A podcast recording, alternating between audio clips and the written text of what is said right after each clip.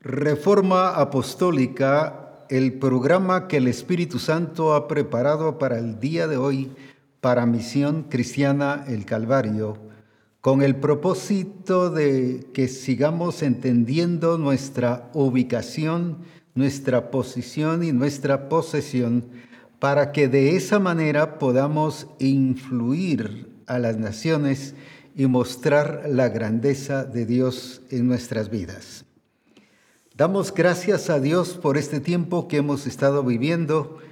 Como país, como Guatemala, hemos estado viviendo un tiempo humanamente con crisis, con manifestaciones, mas sin embargo en medio de todo eso estamos viendo a Dios obrar y a Dios manifestarse y cómo nos está exponiendo todas estas circunstancias nos están revelando todo aquello que estaba escondido desde años antes. Sin embargo, ahora hemos estado viendo cómo el Espíritu Santo está obrando y todas las cosas se están colocando bajo el señorío de Cristo y bajo nuestra la planta de nuestros pies. Dios ha estado obrando de una manera preciosa en el país y como dije exponiendo todo aquello que viene por dirección, por guía de asuntos diabólicos, porque dice la escritura que el sistema del mundo está dominado por gobernadores de las tinieblas y por espíritus inmundos. Sin embargo, como iglesia, estamos tomando nuestro lugar que corresponde y eso está haciendo que veamos la gloria de Dios y el poder de Dios en todas las cosas. Así que ha sido un tiempo maravilloso de ver cómo Dios obra, de conocer cómo trabaja Dios, de ver cómo su manifestación y cómo coloca, voy a decir así, cada pieza en su lugar para manifestar su gloria y demostrar que Él es el Dios de todo poder y de toda alabanza. Exaltamos a Dios por la forma el que Él nos está llevando como preparación para nuestro Congreso, que pronto será.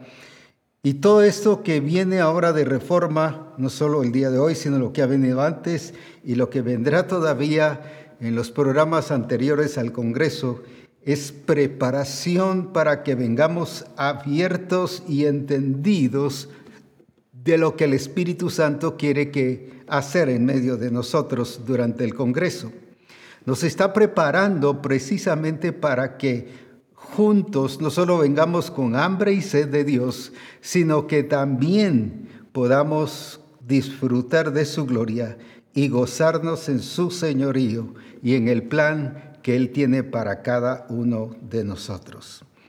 Hemos estado hablando sobre la importancia del carácter. El carácter, precisamente estuvimos hablando en los últimos programas de reforma sobre la importancia del carácter para el discipulado. Porque en el discipulado es precisamente donde se enseña carácter, formación, ya que el propósito del discipulado es formar, no es solo informar. Por eso es que no es una clase que tiene que ver con, con orientación, esto dice el Espíritu Santo, esto dice el Señor, sino más bien nos está explicando esa grandeza y ese poder de Dios para que podamos ver y sentir su manifestación. Así que preparémonos y gocémonos en el Señor para ver su gloria y para ver su poder. Leamos en Mateo 28, versículos 19, y que eso nos guíe y podamos disfrutar de su gloria hoy. Porque Dios está obrando y se está manifestando grandemente en medio de nosotros y hagamos aquello que el Señor está haciendo en nuestras vidas. Leamos este versículo entonces y disfrutemos de su gloria y de su poder. Por tanto, id y haced discípulos a todas las naciones, bautizándolos en el nombre del Padre y del Hijo y del Espíritu Santo.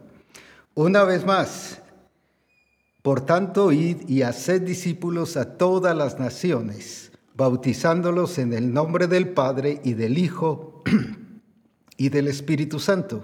Quiero resaltar otra vez la primera parte. Por tanto, id y haced discípulos a todas las naciones. Una vez más, por tanto, id y haced discípulos a todas las naciones. Veamos entonces qué es lo que el Espíritu Santo nos está informando, pero también nos está formando. No solo declarando, no solo es un mensaje de anuncio, sino de que podamos ver su gloria y su poder y que podamos hacer las cosas como Él quiere, conforme a su propósito y conforme a su plan. Ahora bien, ¿de qué nos está hablando aquí? Por tanto, id y haced discípulos a todas las naciones. ¿Qué es lo que el Señor nos está enfocando? Y como estuvimos estudiando, como decíamos en los últimos programas de reforma, sobre la formación en casa. Viene Pablo y le dice a Timoteo acerca de la fe no fingida, pero que se le fue enseñada, ¿dónde? No en un templo, no en una escuela, no en la universidad, sino que se le fue enseñada en casa por su abuela Loida y su madre Eunice. Ahora, está hablando entonces sobre una formación en casa, el verdadero discipulado que va a llevar a las naciones a un conocimiento pleno de Cristo, ese no principia en el colegio, ni en la escuela, ni en la universidad, sino ese principio en casa, porque ahí se enseña. Lamentablemente hemos dejado la responsabilidad a la escuela, a los maestros, que ellos sean los que los disipulen, que ellos sean los que preparan. Y si nos referimos a la iglesia, que el pastor sea el que los disipule y los prepare, cuando es responsabilidad nuestra. Contaba mi experiencia personal de cómo mi abuelita, ella me preparó ella oraba conmigo o me llevaba a orar con ella. Y cómo preparó mi corazón, mi espíritu para ser un ministro de Dios, para ser un siervo de Dios. Ahora, ¿dónde empezó en casa? Y como resultado de ello, yo ahora estoy sirviendo al Señor de una manera preciosa y gloriosa. Y cada vez tengo más energía, más gozo, más pasión por servir al Señor. Pero ¿dónde comenzó ese discipulado? No en un instituto bíblico. Ese discipulado comenzó en casa. Y qué importante es que veamos qué necesario es ese discipulado en casa porque eso es lo que define nuestro futuro. Define y nos da, precisamente nos delega un futuro de acuerdo al propósito y al plan del Señor. Y por eso dejando un legado a las nuevas generaciones. Veamos otra vez ese versículo que tomamos como base y quiero que resaltemos mucho en la palabra naciones, pero veámoslo otra vez. Por tanto, id y haced discípulos a todas las naciones, bautizándolos en el nombre del Padre y del Hijo y del Espíritu Santo. ¿Qué nos dice aquí? Que debemos de hacer un discipulado con una visión de nación, con una visión de naciones no solo nación, sino naciones. ¿Qué significa o qué nos trae a la idea el concepto de naciones? Tiene que ver no solo con iglesia, con templos, con abrir nuevas obras, sino también tiene que ver con gobierno. Tiene que ver con personas, por ejemplo, como si es en algún país que practican el tener reyes o presidentes gobernadores, alcaldes, pero también profesionales, doctores, ingenieros. Cuando está hablando entonces, está hablando de naciones, nos está hablando de todo ese paquete completo.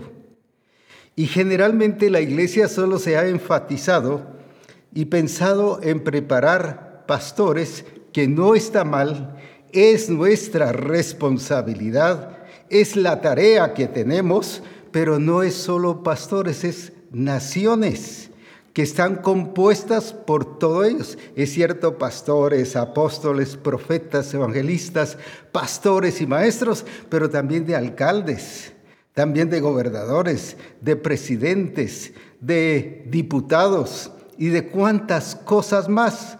Entonces, cuando nos está diciendo, id y haced discípulos a todas las naciones, nos está hablando de un paquete completo. No solo de ir a levantar pastores o una iglesia nueva a un lugar, sino que seamos instrumentos de Dios para que toda esa nación compuesta de todos estos aspectos que ya presenté de lo que compone una nación, sean alcanzados y que para Cristo y que todos seamos instrumentos para la gloria de nuestro Señor Jesucristo. Entonces, por eso es importante que la iglesia o como ministros nos enfoquemos hacia dónde nos llamó el Señor. No solo a levantar pastores, y cuando dice que los cinco dones ministeriales son para perfeccionar a los santos, a los santos, ahí está incluyendo profesionales o profesionistas, como dicen en, en algunos países, tiene que ver con gobernantes, tiene que ver con todo ello. No es solo entonces preparar pastores o ministros, que eso es muy importante y debemos hacerlo, porque si vamos a establecer iglesias en diferentes países o lugares, tienen que haber pastores, pero con una visión una visión amplia a nivel de, nación, no solo de templo, porque si no esa iglesia que se forma y que crece y se, se desarrolla, que se establece en algún lugar, va a ir con la mentalidad tradicional de encerrarse en el templo. Cuando el Señor dice, id y haced discípulos a las naciones. Si nosotros vamos hacia el origen, en Génesis capítulo 1 y versículo 28, en la versión eh, Biblia libre, veamos qué es lo que nos está diciendo. Dios los bendijo y les dijo, reproduzcanse y multipliquen, y multiplíquense, vayan por toda la tierra, pero luego ¿qué dice? Y gobiernenla. Vuelvo a leer esa parte vayan por toda la tierra y gobiernenla. Tengan autoridad, tengan autoridad sobre los peces que están en el mar y sobre las aves que vuelan por los aires y sobre toda criatura que se mueve sobre la tierra. Ahora, ¿qué nos está diciendo entonces especialmente? Vayan por toda la tierra y gobiernenla. Entonces el principio o desde el origen el Señor nos está hablando que no tengamos solo una mentalidad de estar levantando ministerios, como dije, eso es básico, ese es clave, es determinante porque estos son los que van a trabajar a las naciones y en las naciones para formar una iglesia poderosa y gloriosa. Pero tienen que ir con esa mentalidad de gobierno.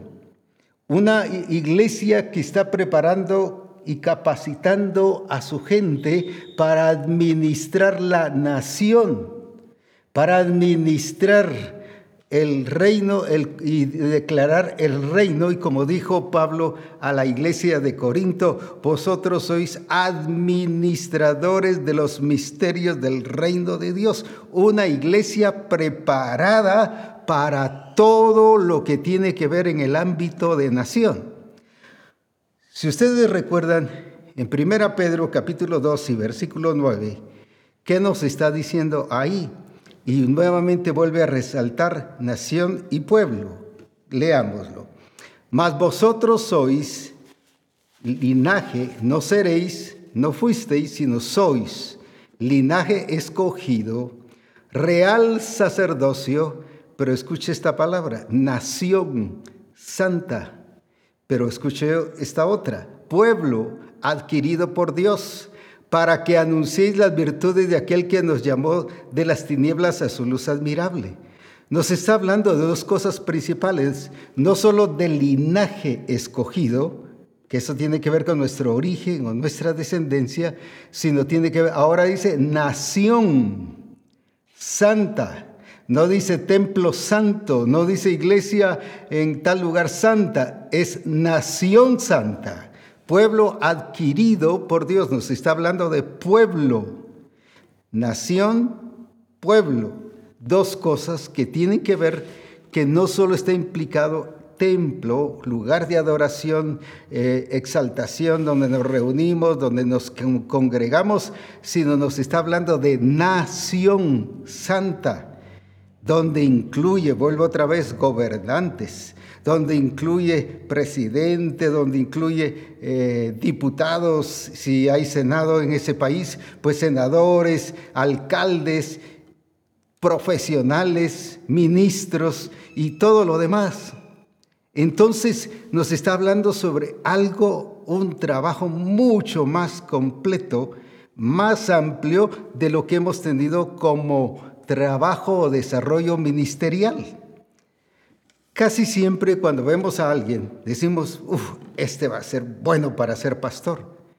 Y quizás Dios no quiera que sea pastor. No porque ser pastor fuese malo, sino si quiere, por ejemplo, voy a, explicarlo de esta manera, si es un doctor, bueno, pues que un doctor que en su profesión establezca el reino de Dios y que pueda administrarlo de acuerdo al reino de Dios, no de acuerdo al sistema del mundo. Si es un ingeniero, lo mismo. Y así, si es un empresario, si es un que un, eh, un obrero, pues igual, que todo sea en base a un enfoque de reino. Y lo explico de esta manera, solo lo, menciono, por ejemplo, el caso de Abraham. Dios no llamó a Abraham, y espero no confundirlos, no llamó a Abraham para ser pastor. Llamó a Abraham porque era un empresario, era un ganadero y no le puso una congregación para que administrara sal de tu tierra y de tu parentela, porque yo te voy a dar una congregación para que la pastorees. A lo que quiero llegar es que cuando Dios disipula a una persona, no necesariamente es para ser pastor, sino para utilizar lo que esa persona es. Para que esa persona, así como Abraham que hizo, él lo usó, su, voy a decir así, su trabajo, su tarea de ser empresario, de ser ganadero, no, eso no le quitó el tiempo para poder manifestar su fe y su relación con el Señor. Y por eso es que se le llama el padre de la fe. ¿A quién? No a un pastor, sino a uno que empresario, le llamo así porque tenía no solo ganado en el sentido de vacas, bueyes, sino también de ovejas y, y cuántos animales más. Entonces, ¿a qué me refiero? Dios no estaba llamando a Abraham solo para ser pastor y le dijo, aquí está esta congregación y aquí te pongo para que la ministres, sino llamó, a un empresario en este caso que el Señor le dijo, yo te voy a decir a qué lugar vas a ir. Y viene y obedece. Y todo lo que vemos en Abraham es todo un ganadero. Y Dios lo prosperaba y Dios lo bendecía. Pero ahí nos reveló a Dios. Ahí nos mostró a Dios, ahí mostró la soberanía de Dios, ahí siendo ganadero, ahí reveló la grandeza de Dios. Y eso es lo que el Señor quiere que nosotros comprendamos, que no es la profesión, no nos quita ni nos separa de poder revelar lo que Dios es. Por eso estoy diciendo que en este caso no lo llamó el Señor para ser pastor, sino para ser un empresario, pero que allí nos dio a conocer que sí se podía ser un hombre de fe, un hombre de obediencia, una persona que le creyera a Él. Y como dije, por eso se le llama el padre de la fe. Por eso se le llama que es fe. Y, cuando habla, por ejemplo, de varias personas, este es hijo de Abraham. Aquella mujer que estaba enferma dice que vio el Señor y dijo, esta es hija de Abraham. ¿Y por qué nos habla de la promesa de la fe? ¿Por qué? Porque Abraham estuvo basado en fe y demostró que sí se puede servir a Dios y revelar a Dios siendo un empresario, siendo un obrero, siendo un trabajador, uno que se dedicara a, aspectos, voy a usarlo solo como, como para darme a entender, aunque no hay esa separación de material y lo espiritual, sino eso se separa nada más en aspectos, porque todo lo que yo hago, sea mi trabajo y todo tiene que ver con lo espiritual, lo del reino de Dios manifestado en mi vida. Pero entonces, ¿cuál fue el propósito de Dios con Abraham? No para ponerlo como pastor, pero sí como una persona que dejara un legado a las generaciones, a sus hijos y a los hijos de sus hijos, pero ¿cómo? A través de un discipulado. Les enseñarás a tus hijos pero luego le dice, y a los hijos de tus hijos. No solo era para sus hijos, sino también para sus nietos. ¿Y qué es lo que vemos? Abraham fue próspero y les enseñó a trabajar. Les enseñó cómo poder eh, salir adelante en medio de lugares difíciles. Por eso es que cuando eh, Isaac llega a, a, a Gerar, allí, por ejemplo, el Señor le dice, quédate, no te vayas porque aquí yo te voy a bendecir. ¿Y qué mostró Isaac? Que sabía ser prosperado, traía un legado de su padre, en medio de un terreno, de una tierra que no había llovido, y de filisteos que estaban eh, con amargura, resentimiento por las circunstancias que estaban viviendo, sin prosperidad, viene ahí, se establece y nos revela a Dios. ¿Y por qué fue que el rey le dijo, nosotros sabemos que Dios está contigo, no porque estaba predicando, fuese un evangelista, sino porque estaba mostrando a Dios por su trabajo. Y nos hemos olvidado de eso. Y por eso es que generalmente estamos preparando a la gente para uno de los cinco dones ministeriales. Y como dije, si el Señor le ha dado a alguien ese, eso, cualquiera de esos cinco dones ministeriales, gloria a Dios y bendito sea Dios. Pero nos hemos centrado en eso. ¿Qué estamos haciendo con los profesionistas? ¿Qué estamos haciendo con los empresarios? ¿Qué estamos haciendo con los agricultores? ¿Qué estamos haciendo con los de educación? Cuando aquí dice que tenemos que disipular a la nación, tenemos que ser pastores y ministros con una visión, voy a decirle así, periférica, global, para que podamos preparar a la gente que el Señor requiere en medio de nosotros. Por eso cuando construyeron el templo, no solo necesitaron sacerdotes.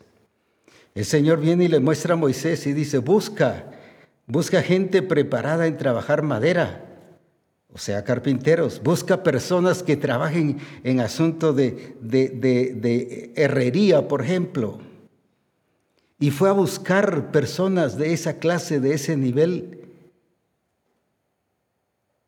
Pero como dije, no fueron a buscar solo sacerdotes, buscaron esa clase de gente que podía construir pero nosotros, como dije, nos hemos encerrado solo en el campo puramente espiritual y para nosotros lo espiritual es preparar a la gente para el ministerio. Y gloria a Dios, como dije, si se hace. Pero estamos descuidando que también un profesionista, que también un agrícola, que también un empresario puede, puede, puede revelar la grandeza de Dios, como ya expliqué con Abraham. Pero hoy quiero que veamos el caso de José que nos va a enseñar mucho de lo que el Señor quiere hacer con nosotros. José le llaman el soñador porque tuvo un sueño. Pero veamos qué pasa aquí en Génesis capítulo 37 y versículo 2. ¿Qué nos dice acerca de José? Dice que esta es la historia de la familia de Jacob. José siendo de edad, fíjese bien en la edad, de 17 años apacentaba las ovejas con sus hermanos. Y el joven estaba con los hijos de Bilja y con los hijos de Silpa, mujeres de su padre, e informaba José a su padre la mala fama de ellos. Ahora, siendo José de 17 años, allí dice en el versículo 5, ¿qué pasó en esa edad? Y soñó José un sueño y le contó a sus hermanos. Y ellos llegaron a aborrecerle más todavía.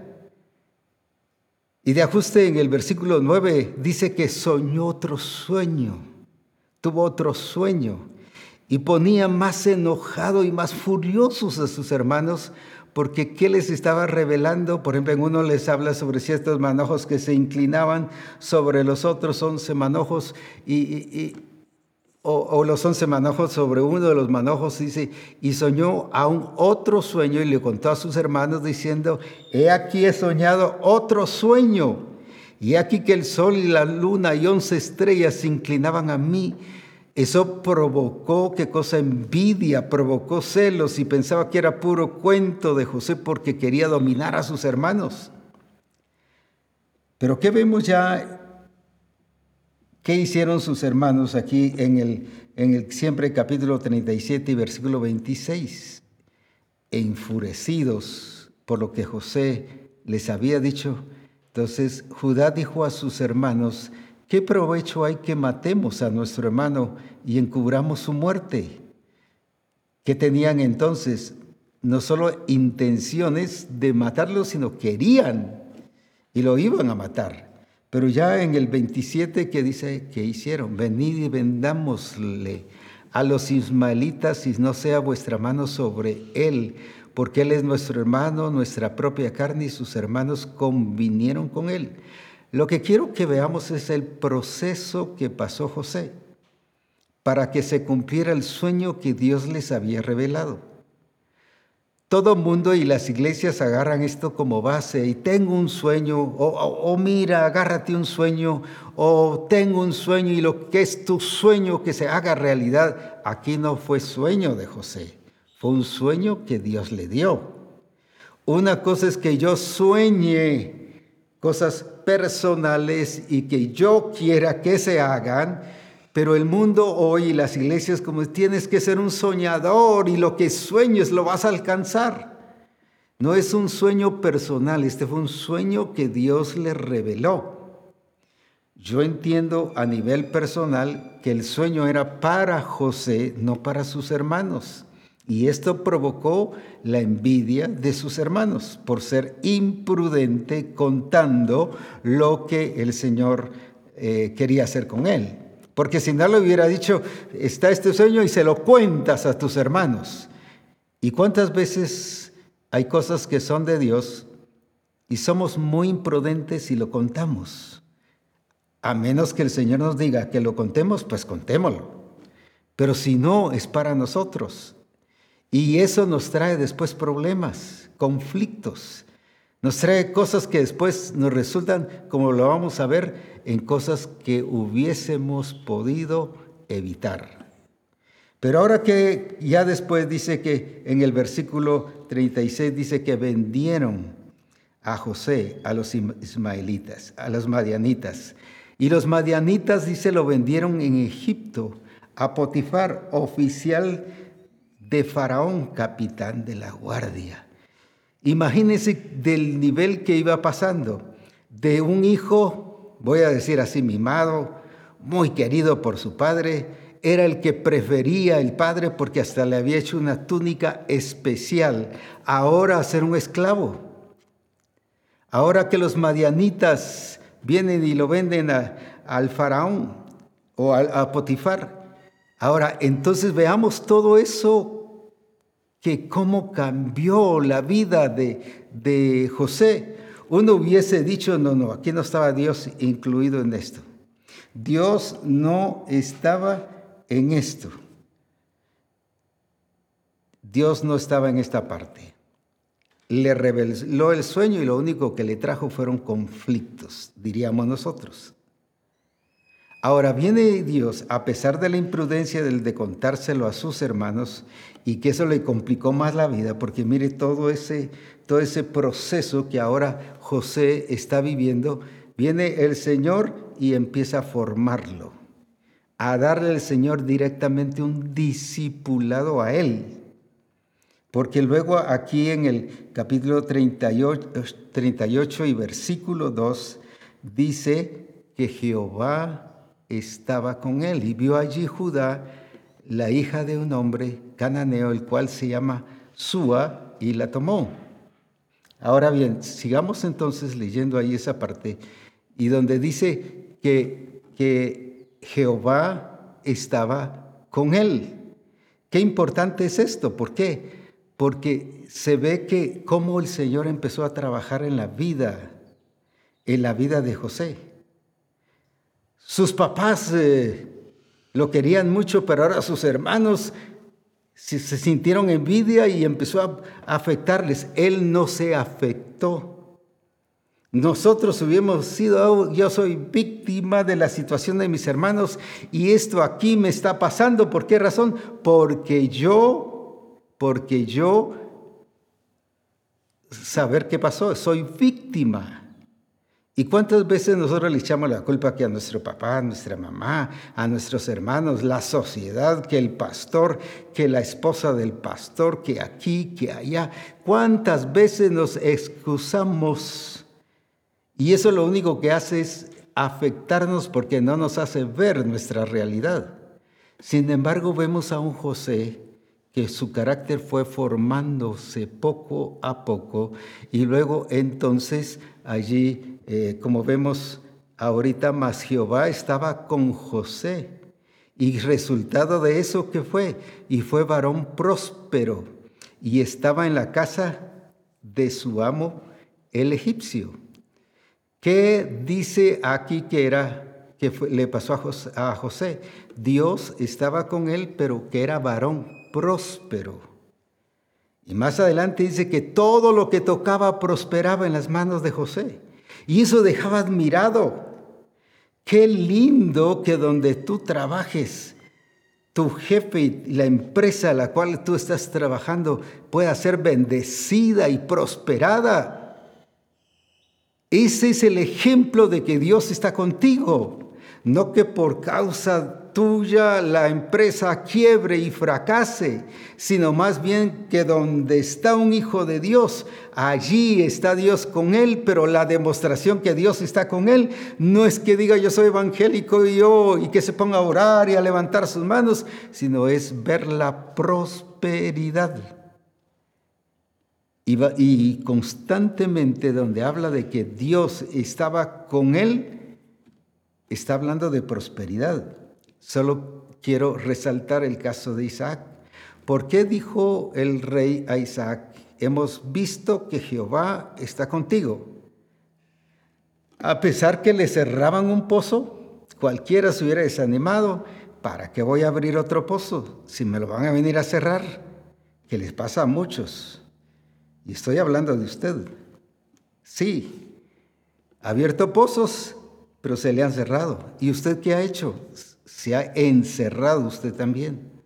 Entonces, ¿qué es lo que el Señor nos dice ahora? Que confiemos en Él y que esos procesos son para formarnos, formar nuestro carácter de ser firmes y sólidos, no de ser cambiantes, de doble ánimo, sino que estemos firmes creyéndole a Dios y sabiendo que Dios está en medio nuestro y con nosotros y que por tanto vamos a ser prosperados en todas las cosas. ¿Qué ve tu familia? ¿Qué ven tus hijos? ¿Prosperidad? ¿O ve que lo que comienzas se viene para abajo? ¿O ve que todo lo que planificas nunca lo realizas? Sin embargo, aquí vemos a un José que dice que todo lo que tocaba era prosperado y eso lo vio Potifar, lo vio el egipcio. Y esa era demostración que Dios estaba con él. Ahora leamos aquí en el 28.3 que exactamente nos dice lo que estoy mencionando, 38.3, perdón, que nos está diciendo ahí. Y vio su amo que Jehová estaba con él y que todo lo que él hacía, Jehová lo hacía prosperar en su mano.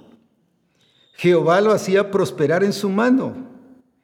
Aquí en el 39.3, y vio su amo que Jehová estaba con él y que todo lo que él hacía, Jehová lo hacía prosperar en su mano. La pregunta hoy es, ¿qué está haciendo el Señor? ¿Está haciendo prosperar todo lo que tú haces? ¿Y la gente está viendo que Dios está contigo? A este discipulado me refiero, cómo el Señor lo estuvo trabajando y lo estuvo llevando.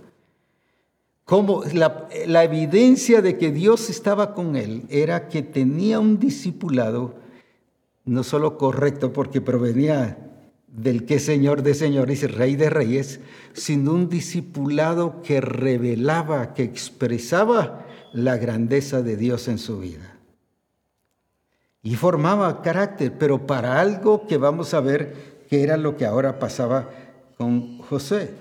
Y luego dice en el versículo 20, allí en el que pusieron, dice, preso a José y tomó su amo a José y lo puso en la cárcel donde estaban los presos del rey y estuvo allí en la cárcel. Todo porque la esposa de Potifar le levantó un falso. Este que trajiste aquí, mira, querido dormir conmigo. Y era la que yo creo que esta canción ya le había sacado, duerme conmigo, duerme conmigo, porque dice que varias veces le insistía. Pero aún así, algunos dirán, era como una gota de agua y al fin cedí porque era como esa gota de agua que abre un hoyo. Pura excusa, puro, como decimos aquí en Guatemala, puro cuento a pesar de que José escuchaba ese cantito,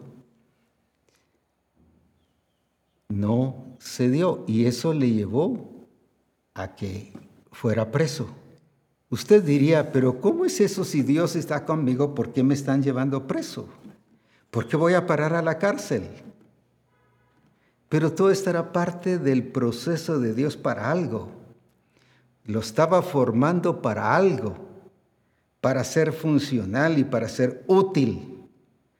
Pero aún así que mostró José, no se amargó. Nosotros hubiésemos dicho, pero si Dios está conmigo, en vez de sacarme de esta situación, más pareciera como que la situación se pone grave. Y gloria a Dios por eso. ¿Por qué? Porque Dios tenía un plan y Dios tiene un propósito. Ahora, ¿cómo nos disipula el Señor? No solo a través del discipulado que se hace en la congregación, o que tenemos grupos de comunión familiar y ahí discipulamos. Ah, nos trabaja, valga la redundancia, en el trabajo, con nuestros compañeros, con nuestros amigos, con la familia. Allí Él está trabajando en cada uno de nosotros y formándonos. ¿Por qué es que a veces eh, resultamos hablando lo mismo que hablan nuestros amigos? Y uno puede conocer con qué amigo se junta tal hermano. ¿Por qué? Por su forma de hablar. Recuérdense que a Pedro, cuando el Señor dijo que lo iba a negar, es que hablas lo mismo que él, usas el mismo lenguaje. Y muchas veces somos el reflejo del lenguaje de nuestros amigos. Por eso es que tenemos que cuidar nuestro corazón. Y vemos a un José que no se dejó gobernar por un por la gente que estaba presa, porque generalmente los que están presos todos dicen que nunca han cometido nada, que son inocentes. Y asumo que algunos sí, pero hay otros que no. Pero ¿qué estaba pasando aquí? José cuidaba su corazón. Quiere decir que él iba aprendiendo ese discipulado directamente que estaba recibiendo de parte de Dios. Ahora, ¿qué nos dice aquí en el versículo 21 y 23? Siempre del capítulo 39. Pero Jehová estaba con José y le extendió su misericordia y le dio gracia en los ojos del jefe de la cárcel. ¡Uh, qué precioso!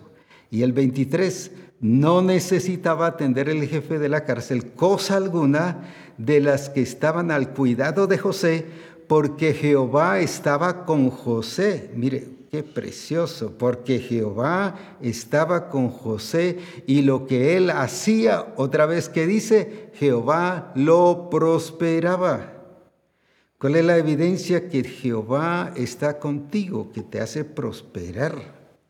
Si te estancas, si te acomodas, eso está reflejando que Dios no está contigo. Aunque tú digas, no, yo creo que Dios está conmigo y Dios está conmigo, pero no lo estamos expresando. Él no estaba predicando, él estaba viviendo y expresando que Dios estaba con él. ¿Por qué? Porque él iba entendiendo ese discipulado que el Padre le estaba llevando, porque como ya había tenido un sueño o dos sueños, que le revelaban el objetivo del Señor, que era lo que quería con él, entonces él no solo miraba el presente, y por eso no se amargaba, sino él miraba el objetivo hacia donde el Padre quería llevarlo. Pero ya aquí, en el, especialmente en el versículo, eh, en el capítulo 41 y versículo 39 y 40, Ahora, ¿qué, ¿cómo es puesto José? ¿Qué posición es la que estoy hablando? No así cronológico la historia o cronológica la historia, sino hablando así un poquito salteado. ¿Por qué razón? Porque es tan llena de bendición y de revelación esta palabra, pero lo que quiero enfatizar es esto. Leamos entonces ahí. Y dijo Faraón a José, pues que Dios te ha hecho saber todo esto, no haya entendido ni sabio como tú. Uf, qué precioso. ¿ah? No haya entendido ni sabio como tú, y tú estarás sobre mi casa, y por tu palabra, quiero resaltar eso, no dice se pastoreará todo mi pueblo, se gobernará todo mi pueblo, solamente en el trono seré yo mayor que tú. Pero ya le quiero enfatizar el capítulo 45 y versículo 8, para ya darle un énfasis a lo que el Señor nos quiere enseñar el día de hoy. ¿Qué nos está diciendo entonces ahí sobre el caso ya? Así pues, Mire qué entendimiento el de José. No me, enviáis, no me enviasteis vosotros acá, sino Dios me ha puesto por padre de Faraón y por señor de toda su casa. Pero escuche, y por gobernador en toda la tierra de Egipto. Ahora bien, ¿qué les dice entonces José? Ustedes piensan que ustedes me trajeron aquí con los problemas y las batallas y los conflictos. Creo que José más bien parafraseando les estaba diciendo, no, si ustedes fueron de bendición, porque a través de los problemas que ustedes me crearon, mire, el Señor hizo cumplir su palabra. Alguien dijo, con las mismas piedras que me tiran, con esas edifico mi casa. Aprovechando aún esas circunstancias contrarias, ve, José veía la gloria de Dios. Y la escritura dice, y que como él reconoció, fue Dios el que me trajo aquí. Ahora veamos entonces esto. ¿Para qué lo llevó el Señor allí? Para ser un gobernador. Y recuerde que el principio bíblico dice, y gobernarás la tierra, lo que estuvimos leyendo en Génesis 1. Y gobernarás la tierra. Y José tenía muy claro eso de lo que el Señor quería hacer sobre él. Uh, este discipulado entonces del Padre no era precisamente para que se levantara un pastor, un apóstol, un profeta, un eh, evangelista o un maestro, no con los cinco dones ministeriales, aunque no se daban en ese tiempo. No, Él lo preparó para ser gobernador. Qué precioso sería que en nuestras casas nosotros preparáramos a los futuros presidentes, a los futuros alcaldes, a los futuros diputados, a los futuros senadores, a los futuros ministros de gobierno. ¿Por qué no? Si Dios preparó a José, ¿para qué? Para ser un gobernador. Y el discipulado nuestro no solo debe abarcar para que una persona sea un siervo de Dios con los cinco dones ministeriales, sino que sea un siervo de Dios entendiendo que no importa la profesión que tenga, o eh, si es empresario, o si es un agricultor, o si hace alguna otra tarea, un obrero, que allí es un siervo de Dios.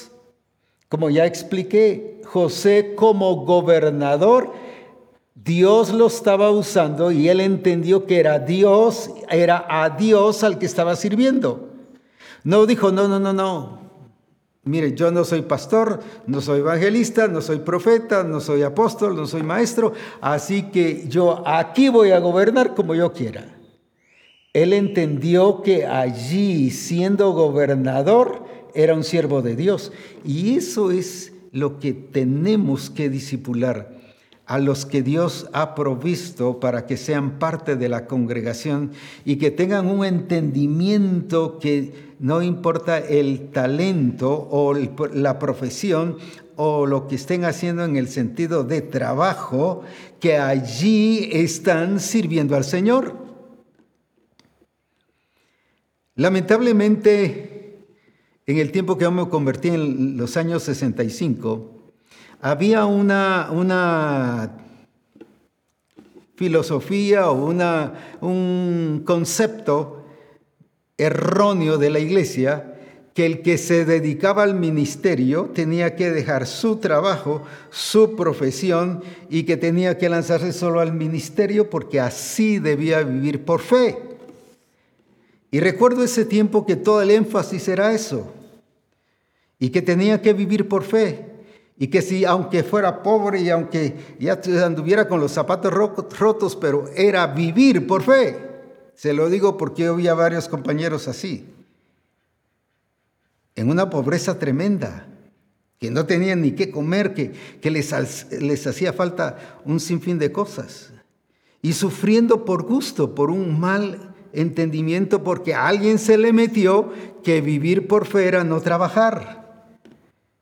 Yo encuentro que Jesucristo dijo, mi Padre trabaja, por eso yo trabajo. Y encuentro también a un Pablo que tenía una empresa de hacer tiendas, sin embargo era un apóstol. Ni esta le afectó para ser apóstol, ni el, el apostolado le afectó para ser un empresario. Sin embargo, alguien lo dijo y se corrió en la iglesia y después hasta hubieron profetas que decían, es que tiene que dejar su trabajo y tiene que lanzarse por fe. Y después sufriendo, pasaron penas.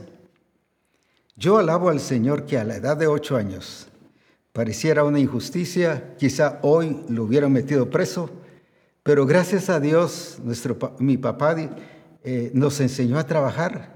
Y a los ocho años ya lo ponía uno a la máquina. Le enseñaba primeramente a hacer ojales y al principio los ojales eran más que todo unos hoyos grandes. Pero fuimos aprendiendo a hacer pantalones, a hacer sacos, a hacer camisas, a hacer ropa de mujer. Y yo alabo a Dios por eso. Uno hubiese dicho, no, hoy recursos humanos o los que están preocupados por la niñez hubieran dicho, no, no, no, esa es injusticia, se los vamos a quitar al papá y los vamos a llevar a, a que el gobierno los cuide. Pero yo alabo a Dios por eso. ¿Sabe por qué? Porque a todos nos enseñó a trabajar. Todos, todos aprendimos a trabajar. Y en el caso personal, cuando me lancé al ministerio. Cuando empezamos, que fue en la primero de julio, y se empezó a construir el templo, había ocasiones en que no había ni dinero para seguir el trabajo de construcción. Y lo que hacíamos con mi esposa era hacer pantalones y pedíamos más trabajo a mi papá. Y parte de eso lo donábamos y lo sembrábamos para la construcción. O sea, el Señor nos ayudó también a que colaboráramos con la construcción del templo. Y no por eso dijimos aquí nosotros metimos dinero, el templo es nuestro, no, sabíamos que lo estábamos haciendo para el Señor. Y en vez de recibir, nosotros estábamos dando. ¿Pero por qué? Porque trabajábamos. Y eso no nos evitó levantar el templo, pero tampoco nos evitó levantar la iglesia. O sea, entendí que no era, a la luz de la palabra, no era pecado trabajar en algún otra, en este caso sastrería, y servir al Señor. Más bien era bendición. Y eso es lo que yo veo en David. David dice, esta siembra para el templo, lo estoy parafraseando, es de mi empresas, es de mi trabajo, yo lo estoy dando y aparte dio para lo que era del reino, también sembró, pero él fue muy claro, esto es lo que yo he ganado. Y por eso pudo sembrar para la construcción del templo. Por eso pudo dejar dinero ahí para que se pudieran hacer cuantas cosas que el Señor quería que se hicieran en el templo. ¿Pero por qué? No solo porque era rey, sino aún tenía varias empresas. Si usted lee esa parte donde dice que era lo que él tenía, aparece 11, 11 sectores, 11 grupos, o sea, tenía 11 administradores que eso significa que tenía 11 empresas adicionales a ser, a ser rey. Y además dice que era profeta. Se le llama el dulce cantor. Y mire cuántos salmos nos escribió, pero mire también cuánto nos enseña a adorar y a glorificar al Señor. Eso no distorsionó, no quitó el que trabajara. Déjeme decirle una cosa, y no quiero asustarlo, y si se asusta, gloria a Dios. Le voy a decir cuándo es cuando usted empieza a morirse. Usted empieza a morirse desde el momento que deja de trabajar. Y se paraliza. Gloria a Dios por las jubilaciones, pero las jubilaciones han hecho más daño que bien, porque no hemos aprendido a aprovecharlas. Qué bueno es, es el aprovecharlas, pero continuar con crecer y desarrollarnos.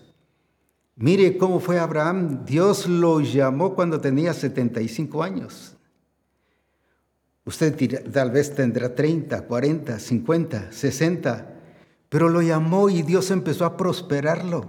Y cuando tenía 120 dice que Abraham era un hombre próspero. Y cuando murió de edad avanzada,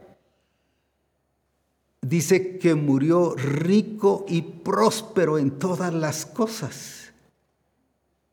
Muchos le tienen dinero, eh, eh, temor al ser próspero y atacan a aquellos que hablan de la prosperidad financiera. Claro, algunos solo de eso hablan y se aprovechan de eso. No, eso es parte de la vida del reino. Así que tú te empiezas a morir desde el momento en que dejas de trabajar. Aprovecha, aprovecha lo que te están dando. Aprovecha cualquier oportunidad que tengas. Por ejemplo, hace unos seis años en la vía, alguien me ofreció un terreno que estaba como a tres, a cuadra y media o dos cuadras de donde tenemos la casa en la vía, en el Tejar. Y al principio pareciese que el negocio no fuera prudente, en el sentido de que era un terreno que estaba encerrado, no tenía salida. Y alguien me lo ofreció y yo dije, lo voy a comprar. Y varios ahí me dijeron, pero ¿para qué lo va a comprar? Pues para inversión. No lo quiero para, para continuar algo aquí, sino como una inversión. Y varias veces me decían, por gusto compré ese terreno, ni lo están utilizando. No, yo lo compré para una inversión y me hice un objetivo sobre esa inversión. Pero este año algo empezó a pasar. Llegaron, llegaron unas personas que querían ver el terreno y en cuanto se los daba, les dije en cuánto. Y me dijeron, no, es que es muy caro, mire, no, no, no tiene ni salida ni nada. Sí, le dije, no importa, eso es lo que yo quiero. Entonces no nos lo venden, no, le dije que siga allí porque es para inversión. Y luego otro llegó y dijo, ¿Cuánto me lo deja? Y así pasaron varios. Y le dije a la persona que allá nos ayuda a cuidar eh, la vía, y me decía él, ¿y por qué no lo vende a ese precio? No, le dije, el que me dé lo que yo estoy pidiendo, a esa persona se lo voy a dar. Y para no hacerles largo el cuento, justamente unos días antes eh, que empezara todo este descontrol de los bloqueos, me llama esta persona que nos ayuda ya a cuidar la vía. Me dice, don Abraham, hay una persona aquí, hay una señora que quiere comprar el terreno.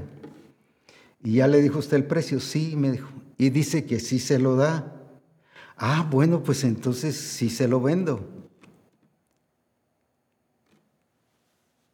Y entonces a los dos días me llama, fíjese que la señora ya trajo un abono, trajo la mitad de lo que va a dar con el terreno. Le dije, pero si ni siquiera hemos firmado nada. Pero dice que ya lo quiere. Ya le explicó que no tiene salida y todo lo demás. Sí, me dijo. Pero como yo soy el dueño de uno de los terrenos ahí que está a la par, yo ya le ofrecí venderle y la salida y la señora muy contenta. A los otros dos días me llama y fíjese que la señora ya trajo el resto del dinero y completó ya la compra, pero si yo no sé, ni siquiera le he firmado. Sí, pero ella dice que quiere el terreno. Pues total que llega, ya fui, firmé la escritura y se hizo la compra o la venta. A lo que quiero llegar, en estos 73 años que tengo, estoy pensando en invertir y ahora, gracias a Dios, ese objetivo de ese terreno que se acaba de vender, que yo ni siquiera le metí un centavo, ahora, además de lo que se ganó, sirvió para lo que había destinado que iba a ser. Y ya, lo hice. A lo que quiero llegar es cuántas personas ya a los 60 años o 50 años ya no están pensando en invertir ni en prosperar, sino se estancan. Sin embargo, vemos a un José que todo lo que hacía, todo lo que tocaba, prosperaba en sus manos. ¿Pero por qué? Porque Dios estaba con él. A lo que quiero entonces llegar es que tengamos esa visión de prosperidad y abundancia. Y eso era lo que el Señor estaba preparando en la mentalidad de José. ¿Por qué lo estaba preparando con esa mentalidad a nivel de prosperidad y que no se quedara conforme? Porque a la posición que lo iba a llevar, él lo reveló en los sueños que le mostró al faraón y le pudo abrir los ojos de cómo se iba a suplir y mantener Egipto supliéndose de alimentos, pero con la administración sabia que José le estaba enseñando. Y por eso dijo, dijo el faraón, no, no, aquí eres tú el que tienes que quedarte porque vio que era el que tenía una visión amplia. ¿Sabes por qué el Señor no te ha llevado a más cosas? Porque tu visión es muy corta y muy pobre. Te has quedado con lo que el Señor te ha dado. Tienes una congregación de 200 y ahí te has quedado, o de 300 o el número que sea, y no has crecido. En relación a, a financieramente igual, en relación a los bienes que el Señor quiere darte, igual tienes lo mismo o sencillamente ya perdiste hasta lo que tenías. No, el Señor, ¿por qué te quiere bendecir y por qué quiere que tengamos, tengamos una mentalidad de prosperidad? Porque a las posiciones que Él nos va a llevar, en este caso a José, siendo gobernador, si hubiera tenido una mentalidad de pobreza, se mueren los egipcios de hambre. Sin embargo, ¿por qué lo llevó ahí? Porque tenía una mentalidad que gobernar es administrar correctamente las cosas, pero llevarlas a prosperidad y desarrollo. Entonces la prosperidad y desarrollo que el Señor te está dando, quiere darte, es porque Él quiere llevarte a lugares y a posiciones mucho más altas y más grandes para que el nombre del Señor sea glorificado y que toda la nación donde tú estás sepa que Dios, que Dios está contigo.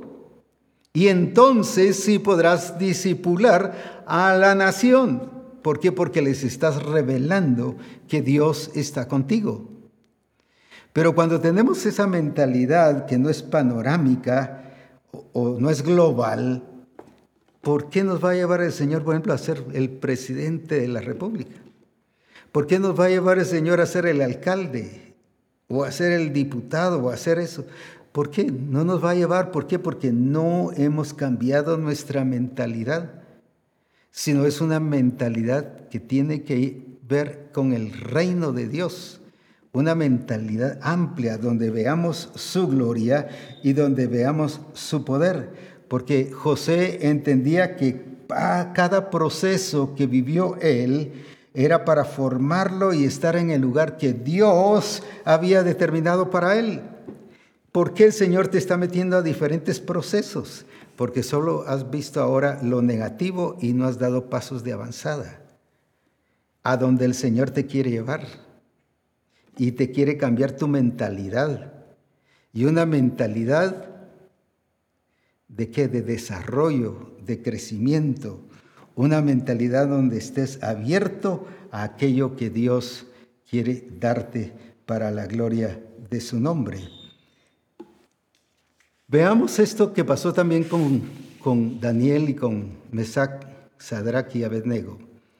En segunda, segundo libro de Reyes, en el 2018, nos da una palabra profética, pero luego veamos la actitud de estos cuatro varones, aunque fueron más los que fueron llevados, pero la escritura enfatiza mucho a estos cuatro. Ahora, ¿qué dice ahí en el segundo libro de Reyes? Y de tus hijos que saldrán de ti, que habrás engendrado, que habrás engendrado, ese es discipulado. Ya vimos que engendrar es transmitir vida. Tomarán y serán eunucos en el palacio del rey de Babilonia. Mire la profecía que fue dada en otras palabras, lo voy a parafrasear, van a salir de aquí hombres que van a ser llevados cautivos a Babilonia. Y cuando el rey pidió y escogió que el rey de Babilonia pidió que trajeran jóvenes, ¿qué fue lo que dijo? De linaje real. Ya estaba profetizado y prepararon a Daniel, a Sadrach, Mesach y Abednego, los prepararon con una mentalidad de reino, allá estando en sus casas, en su país. ¿Por qué lo digo? Porque cuando fueron llevados ante el rey, la mentalidad de ellos era eso, estar en el reino, estar en presencia del rey. Y eso no cambió, y como hemos dicho, ahí no tenían servicios, no tenían cultos, no tenían discipulados, no tenían reuniones ahí en las cuales eh, eh, ni tenían internet como para decir, bueno, pues en línea, aunque sea, conectémonos. No había nada de eso. ¿Por qué más de 40 o 50 años ellos pudieron permanecer firmes? Porque ya el Señor los había preparado. Pero ¿dónde los preparó? Allá en casa Mire, ¿por qué fueron útiles? Porque fueron preparados en casa. ¿Por qué José fue útil como gobernador? ¿Por qué? Porque él fue discipulado por el Señor a través de los diferentes procesos que tuvo. Él siempre vio a Dios moverse y pudo decir al final qué cosa Dios está conmigo y no fueron ustedes los que me trajeron, sino fue Dios el que me trajo para aquí a cada uno de nosotros. ¡Uh, qué tremendo! ¿Cómo estás viendo tu preparación? ¿Solo la estás viendo a nivel de discipulado en el grupo de comunión familiar? ¿O estás viendo que todas las circunstancias que pasan en familia, en el trabajo, en la empresa o allá trabajando en el campo, está siendo formado? ¿Sabe dónde se formó un rey? Y quiero que leamos en Proverbios 31, hablando de Salomón. Pero veamos qué nos dice ahí en el versículo 1 al 4. Proverbios 31 que dice, palabras del rey Lemuel. Ahora escuche bien esto, la profecía con la que le enseñó su madre. Otra vez voy a leer esa palabra. La profecía con que le enseñó su madre. ¿Quién fue el que le enseñó? proféticamente le enseñó su madre. ¿Y qué fue lo que le enseñó? Que hijo mío y que hijo de mi vientre y que hijo de mis deseos. Mire, toda una madre, ¿va? Tremenda esta mamá. No des a las mujeres tu fuerza. Puro discipulado ni tus caminos a lo que destruye a los reyes. Fíjese que le dio un discipulado de reyes. Pero ¿dónde? No en una universidad. Mantengamos ahí el versículo, por favor. No fue en una universidad de alguien que estudiara estadística, para ser un estadista. Ni algo que tuviera que ver con política. ¿Dónde le enseñaron a ser rey? a vivir como rey, a comportarse como rey, su madre en casa. Ni tus caminos a lo que destruye a los reyes. Pero luego sigue diciendo que no es de los reyes. ¿En qué lenguaje le habló? No como alguien de otro nivel bajo, sino el énfasis era reyes, no es de los reyes olemuel, no es de los reyes beber vino, ni de los príncipes la sidra. Mire cómo lo estuvo educando y formando, cómo lo, estuvo enseñando como todo un rey. ¿Dónde fue preparado este rey? En casa. Por eso, como decía hace un rato, en casa es donde se preparan a los presidentes. Estoy hablando de los buenos presidentes bajo el nivel del reino de Dios. Ahora, afuera, que son políticos, esos se preparan en la calle, con políticos. Pero los reyes y sacerdotes en el reino de Dios y los que van a ser gobernantes, esos se preparan en casa. Pero ¿cómo a través de esa formación? no de un educador de afuera, sino alguien en casa. Su madre le estuvo profetizando, pero no solo profetizando deseos de ella, sino le estaba profetizando que viviera como rey al estilo de Dios. Y fíjese que si vuelve otra vez a resaltar, y le habla en, en el sentido de rey, oh, esto es para el rey, así debe vivir el rey. Qué lindo que disipulemos a nuestros hijos para eso. No solo para ser pastores o ministros o, alguien con los cinco dones ministeriales, sino que si el Señor nos ha hablado que uno de nuestros hijos va a ser el futuro presidente, ¿por qué no?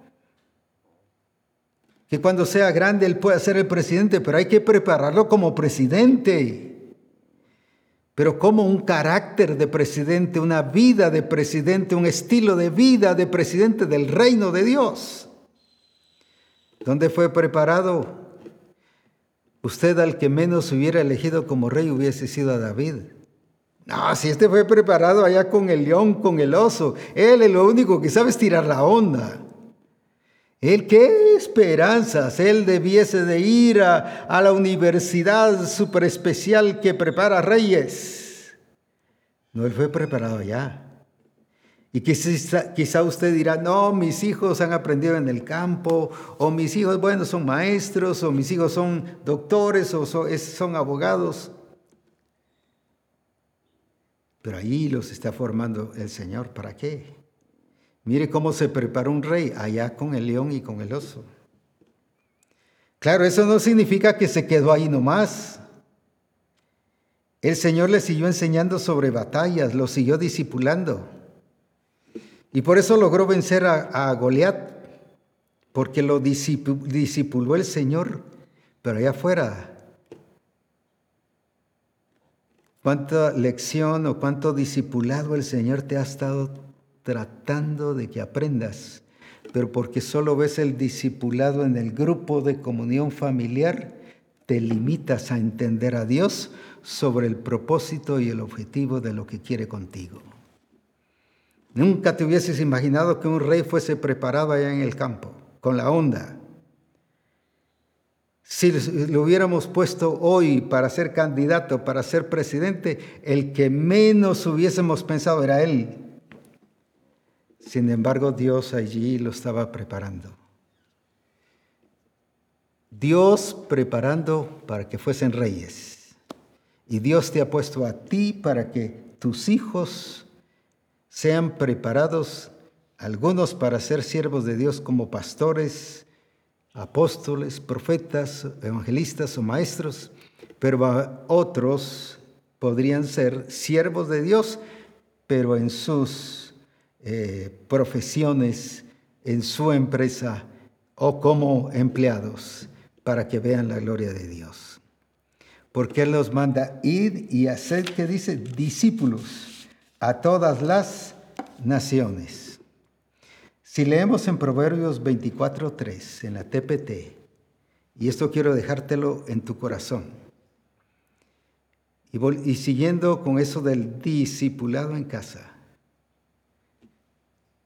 ahora no solo el papá el que enseñaba, sino ya vimos una mamá que enseñaba los caminos del Señor. Leamos ahí en Proverbios 24.3.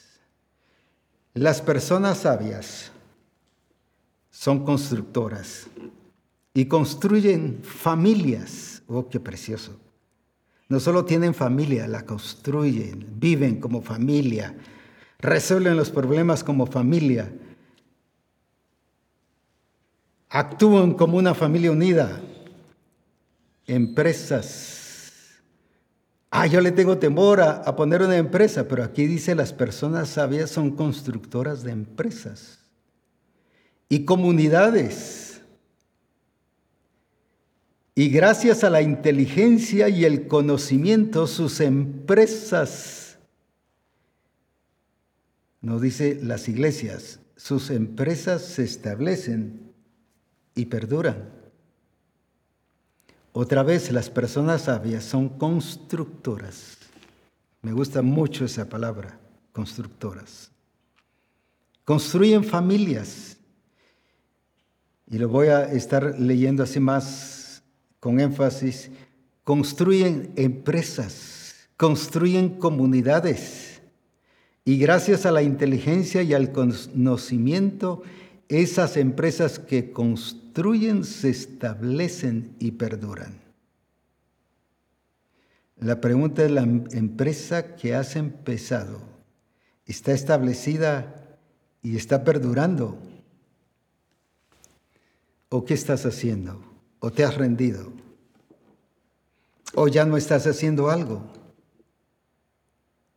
Ah, no, es que fíjese que por ahí me asocié con alguien y me llevó a la bancarrota, y... pero ese es un problema de administración tuya, no es problema de lo que el Señor quiere en tu vida. ¿Por qué? Porque el Señor te está llevando y te está trabajando en procesos para llevarte a algo mucho más grande. A José lo llevó poco a poco en el proceso y lo fue fue construyendo su vida, voy a decir así. Y José construyó su vida entendiendo que había un objetivo porque él había visto el sol y la luna que se inclinaban y estrellas que se inclinaban sobre él. Y lo mismo había visto manojos que se inclinaban sobre él. Él ya tenía la revelación. Pero ahora estaba viendo cómo era que iba llegando, construyendo el plan y el objetivo del Señor. Quizás tú como esposa de pastor solo has visto al pastor que él es el responsable de guiar. Isaac estuvo a punto de cometer un error garrafal. Iba a bendecir al hijo mayor. Pero ya la esposa se le había revelado, Dios en sueños le reveló que había un conflicto y una pelea dentro de su vientre y que eran dos, Jacobo y Esaú. Pero viene el Señor y le dice, es el menor el que va, lo voy a usar así, gobernar, porque el mayor servirá al menor, en este caso. Y él iba a bendecir al mayor, pero la actitud de una esposa que conocía el plan y el diseño. Una esposa que se arriesgó y defendió el diseño. Y dijo, no es así, es de esta manera, es al menor al que hay que bendecir, porque eso, en eso consistió la revelación. ¿Cuántas esposas prefieren callar y dejan que sus esposos continúen fuera del diseño? Y no se paran. Y dicen, no, no es así. No es porque quieran mandar, sino están conservando el diseño. Me encanta cómo también David fue librado porque él iba a ungir como rey a otro de sus hijos. Y viene la esposa y le dice, no, no, no, no, no, el Señor dijo que es Salomón.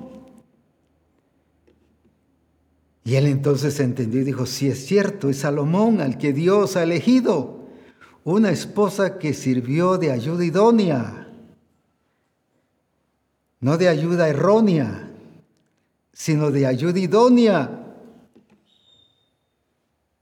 O sea, sí se puede ser muy útil, hombres y mujeres, y defender el diseño con celo santo, sin manipular, sin obligar, sino cuántos esposos, si pudiera mencionar más, no solo el caso de Isaac y no solo el caso de David. Imagínense qué error garrafal iba a cometer David. Sin embargo, ella interviene y dice, no, no, no, es el Señor mostró que era Salomón. Qué lindo que hayan esas mujeres que entiendan que han sido puestas para manifestar el señorío de Dios, pero también para hacer y construir, ¿qué cosa? El objetivo de Jesucristo a través del Espíritu Santo en este tiempo. ¿Cuántas esposas pudiesen haber librado? No ser como la esposa de Job como dije hace poco. Estaba pasando a Job la prueba y en vez de animarle, vamos a orar y mira, el Señor te está transformando para un objetivo muy especial. Lo que viene y le dice maldice a Dios y muérete. Como quien dice, termina ya y mejor que te recoja. Y hay cuantas esposas que quizás así oran. O este mejor debiera morirse, hombre maldice a Dios y muérete. Ella no fue de ayuda idónea, sino de ayuda errónea. No le presentó ni defendió el diseño y sigamos porque el Señor te está cambiando y transformando. Y después viene Job y dice, de oídas te había oído, pero ahora mis ojos te ven. No le hizo caso a la esposa, porque sabía que Dios tenía un plan y un propósito. Sin embargo, estos dos casos que presenté anteriormente, fueron esposas con celo santo que defendieron el diseño y el plan del Señor. Si tú te dejas dominar por un esposo que está practicando y viviendo fuera del diseño, tú te conviertes en cómplice y antidiseño. Entonces lo que estás haciendo es un daño grave no solo a tu persona, sino al esposo o a la esposa, depende quién es el que está usando mal el diseño, en vez de ayudar o ayudarla a levantarse y buscar al Señor con todo su corazón. ¿Qué es lo que el Señor quiere entonces que hagamos como iglesia?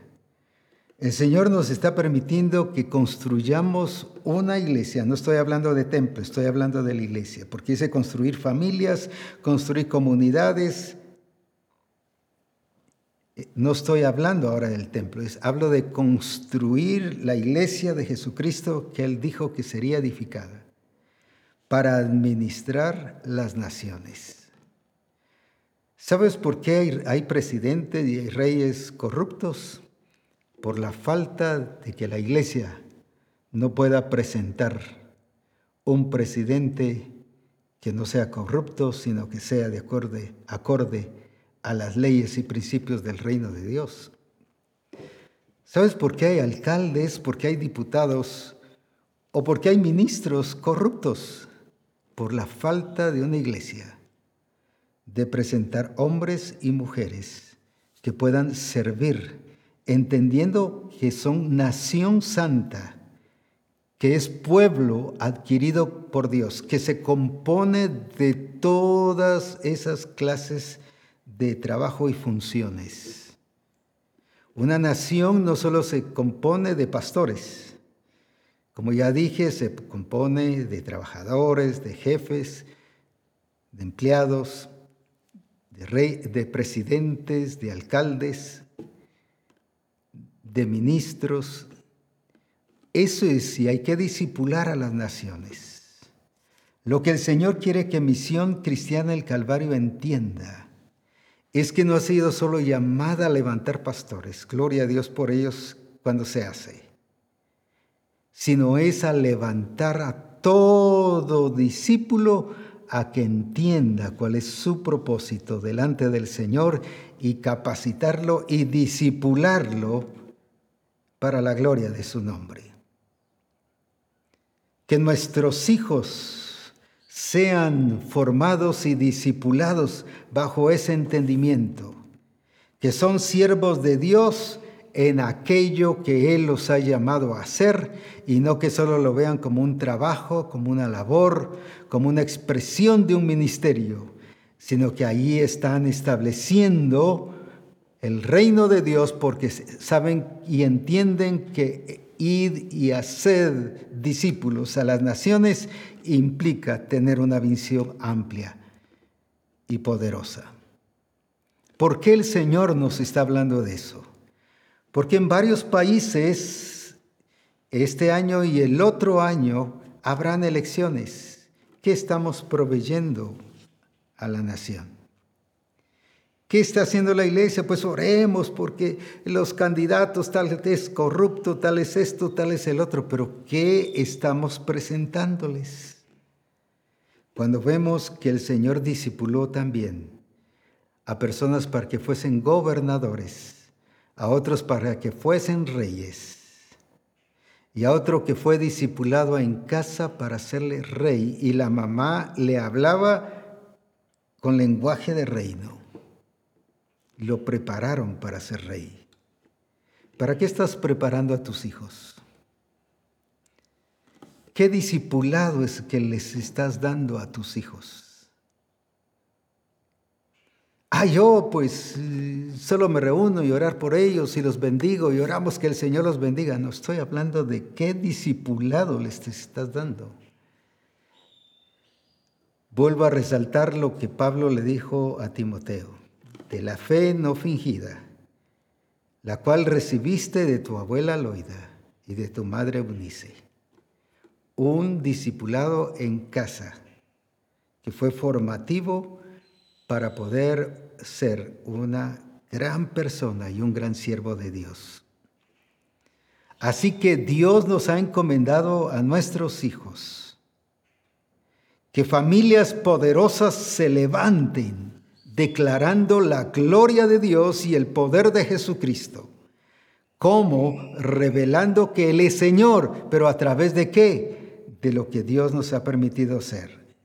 Si eres un profesionista, entiende que Dios te ha levantado como un siervo de Dios porque dice que los que fueron libertados del pecado y hechos siervos de Dios, y ahí está hablando de ti, no está hablando del pastor, no está hablando del apóstol, no está hablando, aunque los está incluyendo. pero está hablando de ti. Por lo tanto, ¿qué discipulado es el que estamos formando? ¿Cómo, se están siendo formados tus hijos? Como dije, yo alabo al Señor por lo que mi papá nos enseñó. Nos ayudó mucho cuando iniciamos el ministerio. No recibíamos dinero de las iglesias que pastoreábamos al principio, ninguna ofrenda ni diezmo. Pero seguimos trabajando con mi esposa y nos sostuvimos. Y la gente decía, ah, pues ustedes porque de Estados Unidos les ayudan. Gracias a Dios no fue así. Si alguien lo hace, pues también gócese y, y bendiga esa bendición o esa ayuda que le pueden dar. Pero eso me ayudó a que siempre íbamos adelante porque miraban a nuestros hijos con ropa buena porque se la hacíamos o comprábamos. Y pensaban pues que era por ayudas que nos daban afuera era porque con mi esposa trabajábamos y salíamos adelante y nunca pusimos en vergüenza el nombre del Señor, sino siempre exaltamos al Señor y Él siempre nos bendijo en todas las cosas. Así que Iglesia Misión Cristiana del Calvario no es solo llamada a levantar ministros con los cinco dones ministeriales, sino ministros o siervos de Dios, todo discípulo debe entender que es un siervo de Dios. ¿Qué hace? ¿Cuál es el área que está desarrollando? Es una persona en la cual Dios quiere glorificarse. Recuerda que Dios no solo levantó pastores, Dios levantó gobernadores, reyes. Qué importante. Y así es como Dios quiere que nosotros veamos la iglesia, una iglesia que disipule de una manera, voy a usar esta palabra, aunque el mundo la usa, pero de una manera global, no con ese entendimiento de globalización que ahora es una ideología, sino global en el sentido de todo lo que sea la nación debe expresar y reconocer el señorío de Jesucristo. Así que adelante, Misión Cristiana del Calvario, con esa preparación, no solo que el Señor nos está dando, sino con esa preparación que ya lo hagamos a nuestros hijos y en los discipulados bajo esa visión. Dios nos quiere en el Congreso porque nos va a hablar mucho más profundo sobre esto y nos va a enseñar cómo hacer las cosas para la gloria de su nombre. Así que adelante a ser preparados y a servirle y a ejecutarle lo que Él nos ha enseñado para que su nombre sea exaltado y sea glorificado en todas las cosas. Que Dios te bendiga.